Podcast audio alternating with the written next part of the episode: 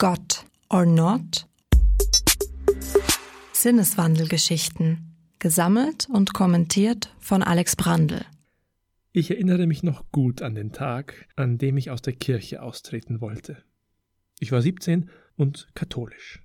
Dröhnend laut war es geworden, dieses Unbehagen in mir, dieses Gefühl, am völlig falschen Ort zu sein, ein Gefühl tiefer Entfremdung als ich an diesem Nachmittag allein in einer Kirchenbank in meinem oberpfälzischen Heimatort saß und auf das Kruzifix über dem Seitenaltar starrte, auf die blutigen Nägel, das schmerzverzerrte Gesicht Jesu, der mir zuzuflüstern schien, und es ist alles deine Schuld. Durch deine Sünde musste ich leiden. Wie oft war mir dieser Zusammenhang schon von Priestern eingebläut worden. Sünde. Jetzt war sie in meinem Leben. Auf der anderen Seite hatte ich in dieser Zeit eine Religionslehrerin am Gymnasium, die uns immer von der Liebe Gottes erzählte, die alles umfasst und uns Kraft gibt und uns zu Kindern Gottes macht. Und ich dachte mir, wenn es so sehr von der Person abhängt, die zu mir spricht, ob ich in Bezug auf meinen Glauben nun Schuld oder Liebe um die Ohren gehauen kriege, was soll das Ganze dann? Ist das nicht willkürlich? Ich entschied mich schließlich, aus der katholischen Kirche auszutreten, um jedoch in die evangelische wieder einzutreten. Ich bin meinen Weg weitergegangen. Lieber mit Gott als ohne und lieber in der Kirche als außerhalb. Aber damit war ich eine Ausnahme. Die meisten, die die Kirche einmal verlassen, bleiben draußen. So wie ein Großteil meines Freundeskreises. Wenn ich Leuten begegne, die nicht mehr in der Kirche sind, frage ich inzwischen fast immer nach, was hat dich dazu bewogen? Es gibt im Grunde drei Arten von Antworten. Die einen haben wirklich null Beziehung zur Kirche und sind, bis auf die Taufe, mit ihr kaum in Berührung gekommen. Die zweite Antwortmöglichkeit hat meistens einen schärferen Unterton. Hier war der Austritt eher ein bewusstes Zeichen gegen die Kirche. Ich kenne das vor allem von Ex-Katholikinnen und Ex-Katholiken. Da sind die Missbrauchsfälle, die kirchliche Sexualmoral und die untergeordnete Rolle der Frau häufige Beweggründe.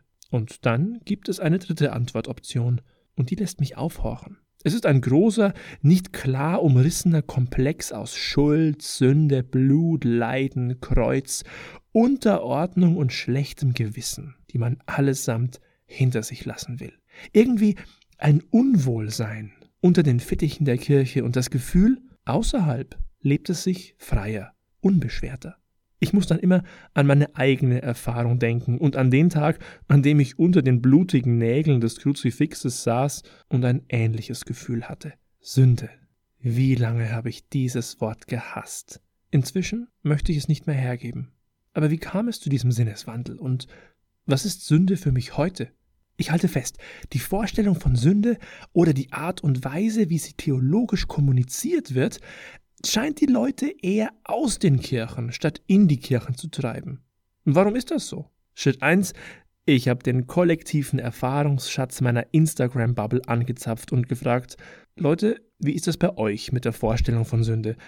Hattet ihr da in eurem Leben auch so einen krassen Sinneswandel wie ich? 80% haben das mit Ja beantwortet. Nun muss ich dazu sagen, der Großteil meiner Followerinnen und Follower würde sich wohl in irgendeiner Form als christlich, als gläubig bezeichnen. Aber das gibt mir doch schon einen Hinweis. Ein Sündenverständnis kann sich wandeln, ohne dass man deswegen seinen Glauben verlieren muss. Ich habe weitergefragt, was ist dann Sünde für euch? Und was da an Antworten kam, ging teilweise so weit auseinander, dass mich eigentlich gar nichts mehr wundert. Ich glaube, kaum ein Begriff ist so entlarvend wie der der Sünde. Ich meine das gar nicht abwertend. Aber wie wir Sünde sehen, sagt viel über unser Gottesbild und unser Weltbild aus.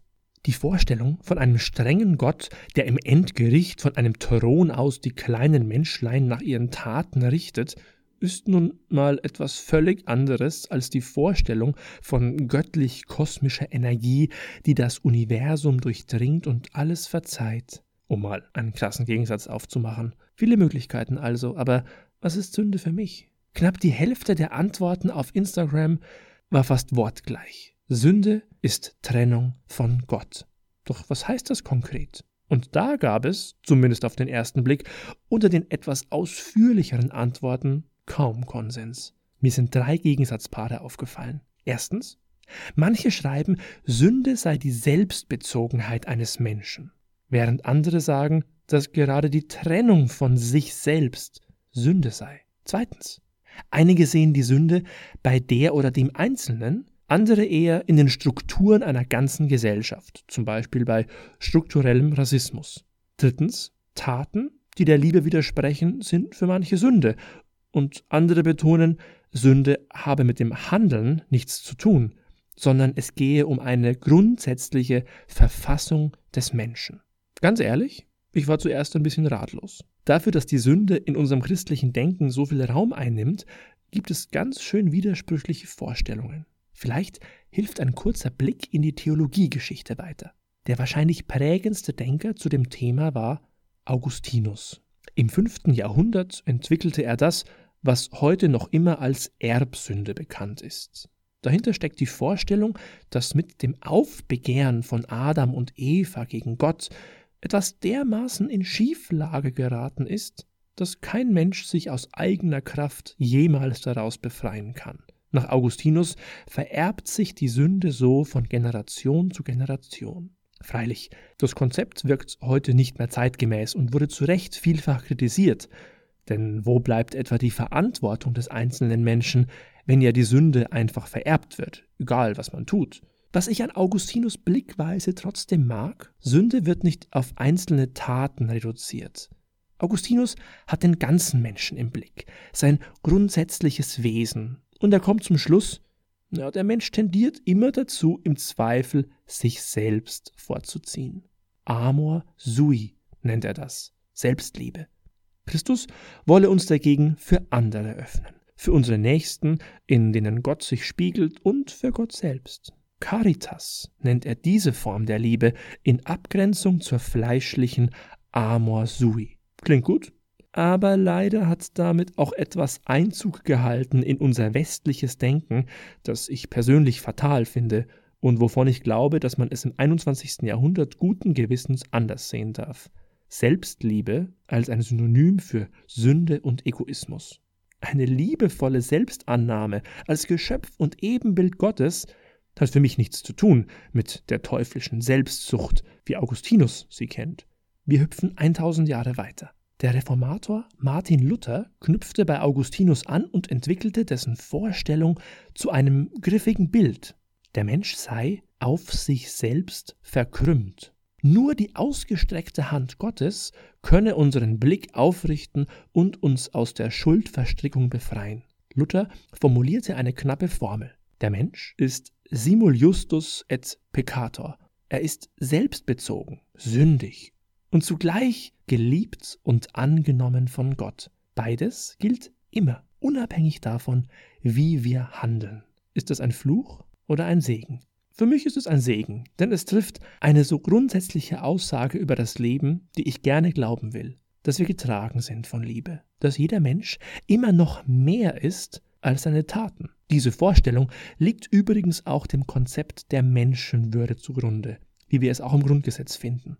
Der Mensch ist immer selbst Zweck und in diesem Sinne gut, egal ob er seinem Handeln nach moralisch gut ist. Das ist Würde, wie sie auch im christlichen Menschenbild angelegt ist. Ist Sünde also etwas, das unsere Beziehung zu Gott ausmacht? Ich glaube, Gott will, dass wir ein gutes Leben haben. Deshalb die Geschichten der Bibel, deshalb diese tausenden Seiten von Text. Sie konservieren für uns Vorstellungen von gutem, gelingenden Leben, auch angesichts von Angst, Schuld und Verzweiflung. Dreierlei gehört zu so einem Leben, das betont Jesus in seinem zentralen Doppelgebot der Liebe, das man vielleicht auch Dreifachgebot nennen könnte. Du sollst den Herrn, deinen Gott, lieben von ganzem Herzen, von ganzer Seele, von ganzem Gemüt und mit all deiner Kraft. Und du sollst deinen Nächsten lieben, wie dich selbst. Der Mensch ist also aufgespannt zwischen drei Pfeilern, drei Formen der Beziehung. Das ist für mich tatsächlich das Wesentliche im Leben eines Menschen, dass wir in Beziehungen stehen. Zu unseren Mitmenschen, zu uns selbst und zum Göttlichen, wofür es viele Namen gibt, dem großen Ganzen, das immer noch mehr ist als die Summe seiner Teile. Was ist dann Sünde? Ich denke, Beziehungsabbruch. Der jüdische Religionsphilosoph Martin Buber sagt, Gott kommt dort ins Spiel, wo Beziehung stattfindet. Sünde, also eine Haltung, die Gott widerspricht, wäre dann das Zerschneiden unserer Beziehungsbande zum großen Ganzen, zu anderen Menschen oder zu uns selbst. Das krasseste Beispiel dazu liefert die Bibel gleich am Anfang. Der erste große Beziehungsabbruch, der von einem sündigen, also nachparadiesischen Menschen vollzogen wurde, mündete in einen Mord, den Mord Kains an Abel, weil er eifersüchtig war und ihm sein Vertrauen in Gott offenbar nicht genug war. Ich möchte dem aber etwas hinzufügen. Der neidische Kain mordete, weil er außer sich war. Außer sich, nicht bei sich. Die Beziehung zu sich selbst war so schwach, dass schon ein kleiner Vorfall reichte, um ihn zum Mörder werden zu lassen und um mit einem, im wahrsten Sinne, Schlag alle Beziehungen seines Lebens zu durchtrennen. Vielleicht hängt alles mit allem zusammen. Gottesliebe, Nächstenliebe, Selbstliebe. Was bedeutet also Sünde schlussendlich für uns heute? Wie schlagen wir die Brücke von Augustinus über Luther und Buber? Ich bin dafür, keine Gegensätze zu sehen zwischen den Formen der Liebe, wie es in der Kirchengeschichte oft getan wurde. Keine Konkurrenz, sondern verschiedene Seiten einer Medaille. So kann der alte Begriff Sünde endlich den ständigen Vorwurf und das permanente schlechte Gewissen abstreifen und stattdessen zu einer heilsamen Vorstellung von Menschsein werden. Dann lassen wir uns wirklich aufrichten von Gottes Liebe und sehen in der Pflege unserer, wie ich glaube, gottgegebenen Beziehungsfähigkeit den Schlüssel zu gelingendem Leben. Dabei kann Beziehungsfähigkeit auch heißen, schädliche Beziehungen zu prüfen, mit liebevollem Blick und sie in letzter Konsequenz zu kappen, wenn sie bei genauem Hinsehen nur noch Scheinbeziehungen sind. Kaputte Beziehungen finden wir überall, in unserem entfremdeten Verhältnis zur Umwelt, in struktureller Benachteiligung von Minderheiten, an der wir alle teilhaben und die uns die Augen davor verschließen lässt, dass meine Nächsten auch schwarz und non-binär sein können. Darauf haben mich viele auf Instagram hingewiesen. Ich kann nicht bestimmen, was Sünde ist, nur verschiedene Facetten aufzeigen. Aber ich will zur Beziehungspflege ermuntern. Lassen wir uns nicht klein machen durch die Sünde, sondern groß machen. Und wo es uns nicht gelingt, wo uns die Sorge vor Übertretungen fast den Atem raubt, wo uns die hunderten tagtäglichen Entscheidungen schwindelig werden lassen, da lasst uns nicht an uns selbst verzweifeln, sondern mutig durch die Welt gehen und alles, was wir nicht tragen können, in Gottes Hände legen. Himmelwärts, der Theolog Innenblock des Evangelischen Presseverbands für Bayern.